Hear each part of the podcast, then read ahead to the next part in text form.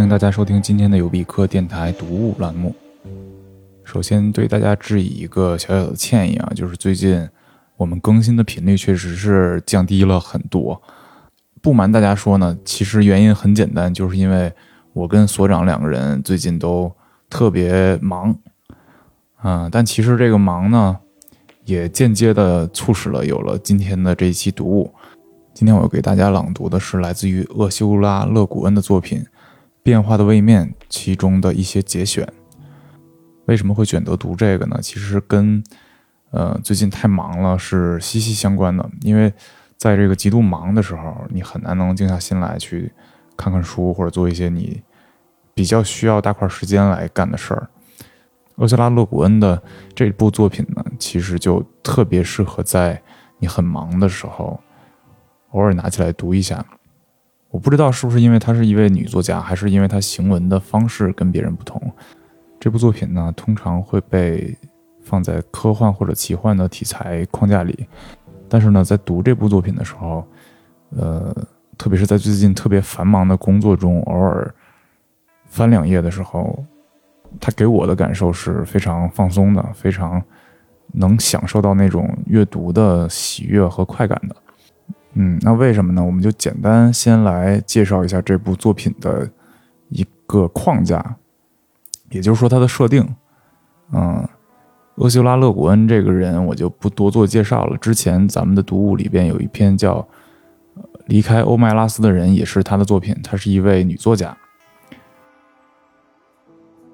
那这部短篇集呢，叫做《变化的位面》，它也可以被翻译成“转机”，就是飞机的机。然后英文呢是 changing planes，它这个 planes 正好是又是飞机又是位面，那为什么叫这个名字呢？因为它第一篇故事里呢就把这整个一个短篇集的一个设定给铺开了，大概讲的就是说人们在旅行的过程中都非常痛苦，因为我们知道坐飞机要去机场去排队去安检去办登机牌，然后在机场等待，经常误机。然后在飞机上挤在经济舱的那个小格子座位里面，嗯，就整个这旅旅行的过程，一般来说都是非常痛苦的。那在这个痛苦当中呢，有一个叫席达·杜利普的人，他就发明了一种位面旅行的方法。那这个位面指的是什么呢？我们可以简单的理解为一些平行的世界。他在搭乘一架从芝加哥飞往丹佛的班机的时候。由于一些原因，这个飞机就因为机械故障延迟了，然后他就被困在这个机场里，被困在飞机上。那这个时候呢，他就突然发现，只要经由某种扭动加上平顺的弯曲，做起来比说起来要简单的多，他就可以去任何地方，身在任何地方。这是因为他已经在位面之间了。很有意思的呢，就是对于人类这个位面的生物来说，也就是对于人在地球上的人来说。只有在机场是能够进行位面旅行的，只有在这种特别焦躁不安的情绪之下才能够进行位面的旅行。那其实呢，通过这种方法，这个第一人称的这个作者本人呢，叙述者本人也开始了在各种位面之中的旅行，去见识了各种各样的不同的平行世界的风土人情。我们也可以把把它理解成，啊，外星文明。总之就是一些文化、地理、社会结构，包括人种，甚至有的时候不是人种了，就有的地方直接是长着羽毛的人，类似于动物，啊，各方面都不同的一些位面。那今天我要给大家读的呢，是他十五个故事里的第二个，叫做《阿苏努的静默》。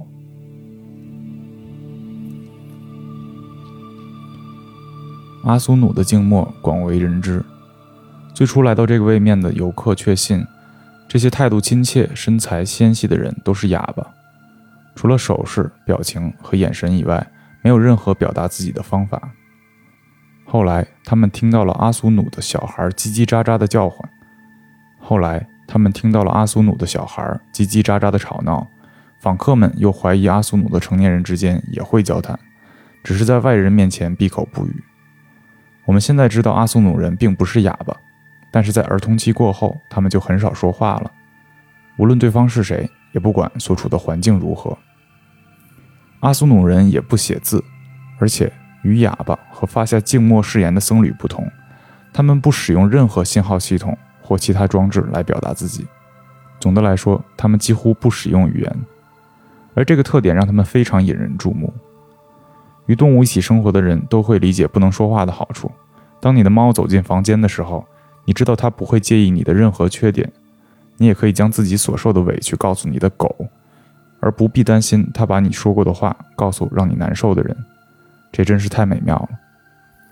比起我们这些普通人来说，那些不能说话或者能说话却不说的人有一个很大的长处，那就是他们绝对不会说蠢话。这也就使我们确信，一旦他们开口说话，一定会说出一些非常睿智的格言。因此，来到阿苏努的游客非常多。拥有好客传统的阿苏努人，慷慨而又礼貌地招待这些访客，但并没有因此而改变他们自己的风俗。有些游客去那里只是为了和当地人一起陷入静默，享受几个星期的宁静生活，因为在这里，他们不必见到每一个人都要打招呼，并且说一堆废话。许多这样的游客都被当地人的家庭所接受，作为一名房客，每年都会回到同一个家庭去住几个星期，与安静的主人形成了一种默契。另一些人则整天跟着阿苏努向导或是主人，不停地对他们说话，将自己的整个人生都向他们倾诉出来。这些游客非常兴奋，因为他们终于找到了一个完美的聆听者，不会打断，不会乱发表评论，也不会提起他的表弟的肿瘤比较大什么的。这种类型的游客一般都不了解阿苏努人，说话的时候完全是使用他们自己的语言，因而他们显然不会为这个使某些游客困惑的问题而感到担忧。阿苏努人并不说话，那么他们有没有聆听呢？他们确实能够听到并理解那些以他们自己的语言对他们说出的话，因为在他们的小孩向他们提问时，在游客结结巴巴、发音错误地向他们询问方向时。以及在有人呼喊“着火了”的时候，他们的反应都相当快，但是这个问题仍然没有得到解答。他们是否会聆听漫无目的的闲话和社交辞令呢？或者，他们虽然听到了这些，但他们却安静地将注意力集中在某种高于闲谈的东西之上？在某些观察者看来，他们亲切随和的态度只不过是某种深藏的专注、永恒的警觉所显露出来的表象。就像一位正在招待客人或服侍丈夫的母亲，在做这些事情的同时，每时每刻都在聆听另一个房间里宝宝是否在哭在叫。因此，为了更深入地研究阿苏努人，他们的沉默不可避免地被理解为一种伪装。他们随着年龄增大，说的话就逐渐减少，这似乎证明了他们逐渐将注意力转向了某种我们听不到的东西，那些被他们的沉默所掩盖的秘密。某些访问这个位面的人相信，阿苏努人的嘴唇被一种神秘的知识锁住了，而且依照他隐藏的方式来看，这知识一定是非常有价值的，一种精神上的财富，一种高于语言的语言，甚至也许正是许多宗教都曾许诺过的最终启示。虽然曾经多次被讲述出来，但从来都不能够让人完全理解。这种超然的知识是不能用语言来形容的。也许这正是阿苏努人尽量避免使用语言的原因。也许他们保持安静的原因是，一旦他们开口说话，就会说出所有重要的事情。一些阿苏努的秘密智慧的信徒曾经连续数年跟随某个阿苏努人，等待那些从他们口中说出的稀少话语，然后立刻将他们记下来，对他们进行研究、分析和排序，寻找其中的秘密含义和数理巧合。以期发现那掩藏的信息。然而，某些人认为，虽然阿苏努人的话语确实稀少，但他们却未必具有我们想象的那种重要程度。他们甚至可以用一个词来概括，那就是无聊。阿苏努人的语言没有文字形式，而对口头语言的翻译也是非常不准确的。因此，位面旅行者的机构并不会为普通的游客提供翻译器。事实上，大多数人也不需要它。至于那些希望学习阿苏努语言的人，他们只能靠聆听并模仿小孩子们所说的话来达成目标，而六七岁的孩子就不太愿意回答问题了。下面是伊苏部族长老的十一句箴言，是由来自俄亥俄州的一名信徒在超过四年的时间里所收集的。这位志愿者在此前已经用了六年时间来从伊苏部族中的小孩那里学习语言，在每句箴言之间都有长达数月的静默，而在第五句和第六句之间，沉默更长达两年。啊，这里先有一个语音注释哈，这十一句话我会写在 show note 里面，因为后面的文字中会有相应的对这十一句话的解读，而且有两次，大家可以对照着这个原本的十一句话来听。一，不在这儿。二，差不多准备好了，快点做好准备。三，出人意料。四。永远不会停止。五，是的。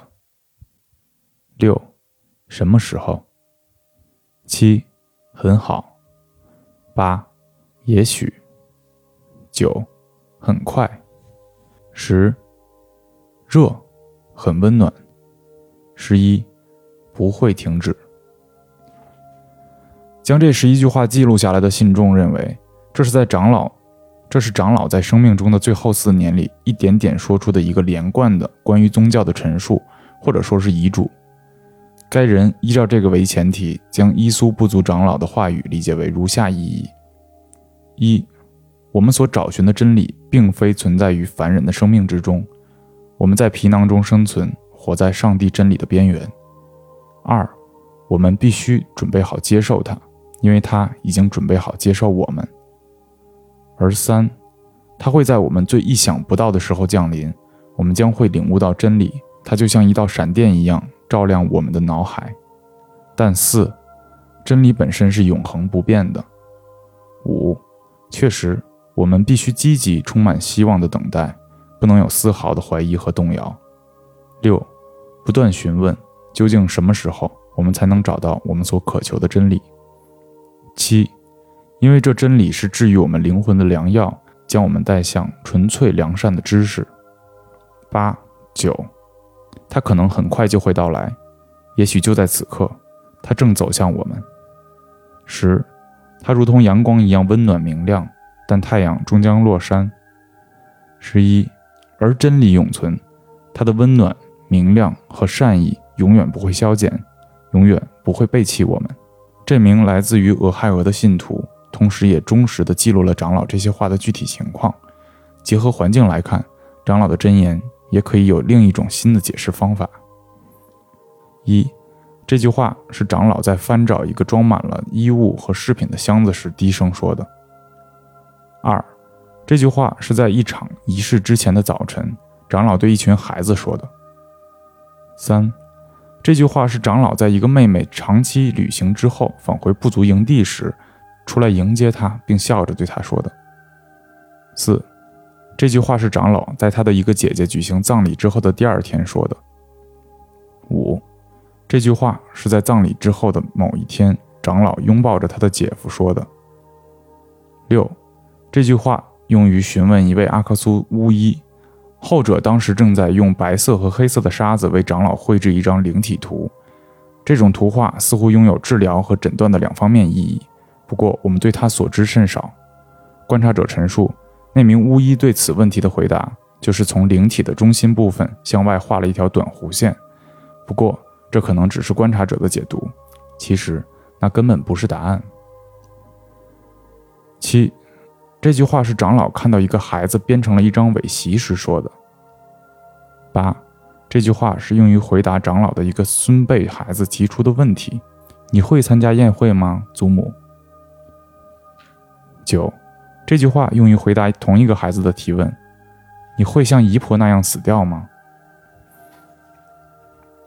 十，说这句话的时候，长老附近有一个蹒跚学步的幼儿正走向一个喷火口，而那里的火焰在阳光下是无法看到的。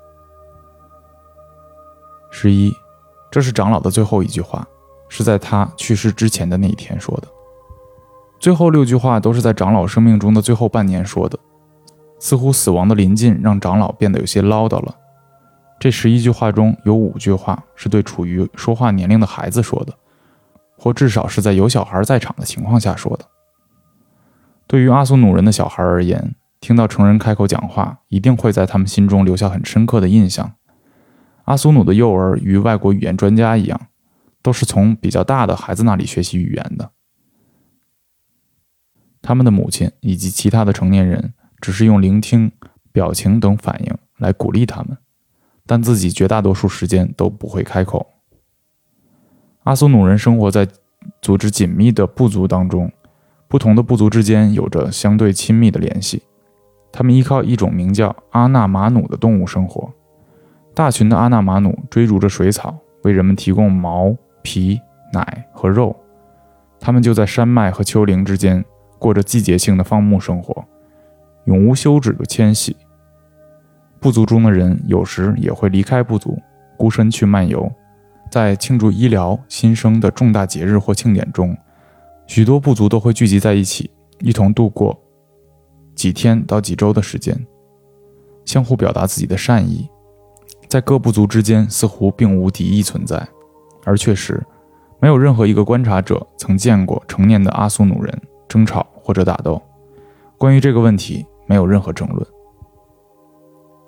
两岁到六岁的小孩总是不断的互相讲话，他们也会争论甚至吵架，有时候还会打了起来。一旦他们到了六岁，他们说的话就变少了。吵架的次数也变少了。到了八九岁时，他们中的大多数人就已经非常不善言辞，几乎不会开口回答问题，顶多只会以手势示意一下。他们学会了安静地避开提问的旅游者和带有笔记本以及录音设备的语言学家。到了青春期，他们就和成年人一样沉默平和了。照顾小孩的任务多由八岁到十二岁的孩子承担。每个部族中未到青春期的孩子们都聚集在一起，在他们当中，两岁到六岁的孩子将语言交给幼儿，更大些的孩子在排戏或者捉迷藏的游戏中也会兴奋地喊叫，但只是一些没有意义的单音。而有些时候，当蹒跚学步的幼儿靠近危险区时，他们会大喊“停”或者“不”，就像伊苏部族的长老在幼儿靠近看不见的火焰时所说的“热”。当然。长老也许是以当时的场景来做比喻，只是为了表达早已确定的宗教意义。至少俄亥俄的那名信徒是这样认为的。随着儿童的年龄增长，连歌曲都失去他们原有的歌词。有一首孩子们游戏时唱的歌是有歌词的：“看我们，看我们，要倒了，要倒了，要倒了，我们大家要倒了，倒在一起。”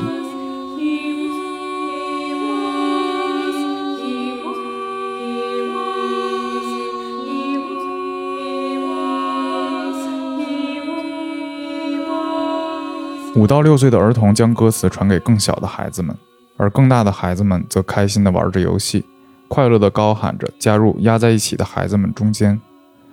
但他们不会唱出歌词，只用单调的单音唱出曲调。成年的阿苏努人在工作、放牧、照顾小孩时，也经常哼唱歌曲。有些曲调是前人传下来的，另外一些则属于即兴创作。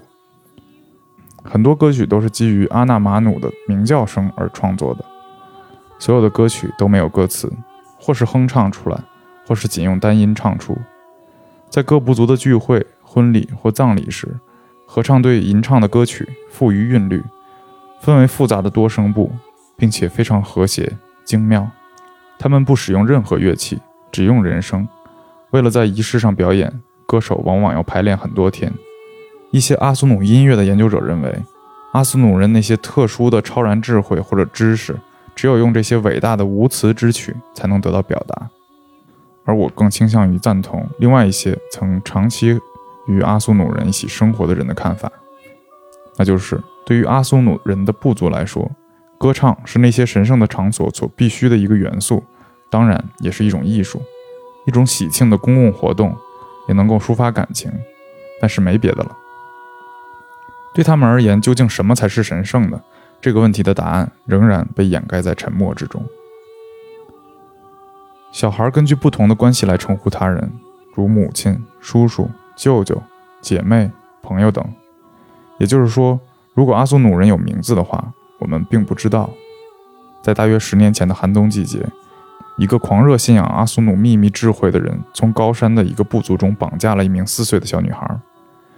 在此之前，此人获得了搜集珍稀动物的许可，因而他便将小孩装在一个标有阿纳马努的笼子里，走私到了我们的位面。他相信是阿苏努人的成人迫使孩子们不再讲话，因此他计划鼓励这个小女孩说话，一直到她长大成人。他认为。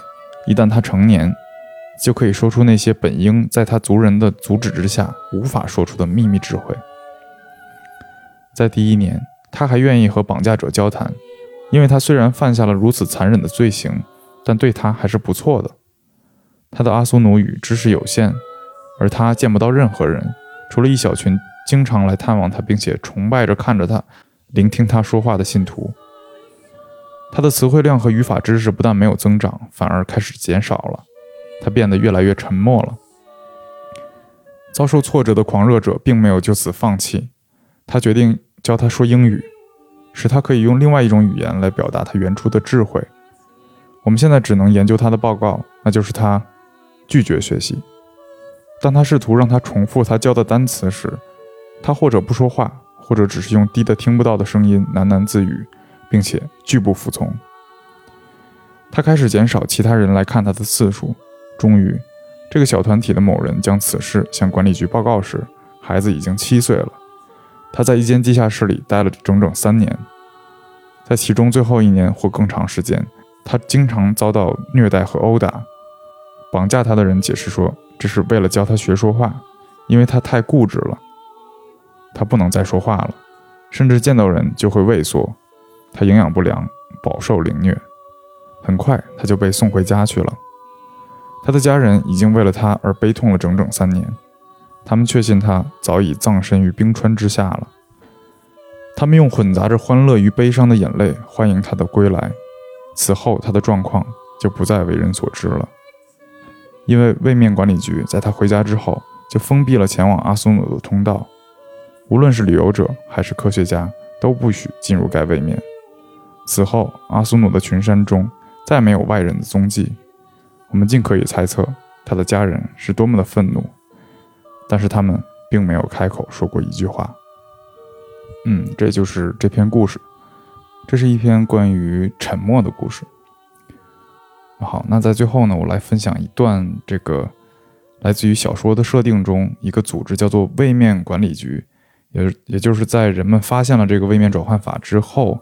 成立的这么一个组织，他们的一个发现，很早之前，位面管理局就已经确认，若某人想做穿越位面的旅行，就必须要有相当程度的紧张、悲哀、消化不良以及厌倦情绪才可以。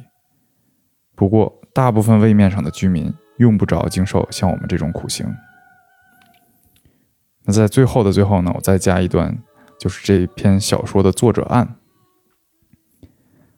在这本书写作的年代，乘飞机旅行的苦难似乎全部由那些运营机场以及航线的公司所造成。山洞里留着大胡子的偏执狂们对此尚无什么贡献。那时候对此大加讽刺相当简单，毕竟这最多只能算是不是。是一时宜，但习达杜利普位面转换法的基本原则仍然成立：错误、恐慌和痛苦均同为发明之母。正因为人的身体受到诸多限制，才会更了解和珍视心灵的自由。那其实，在现在呢，恰恰是因为人的身体和心灵都受到了诸多限制，所以我们才要更了解和珍视心灵的自由。好，感谢你收听今天的尤比克电台，我们下期见。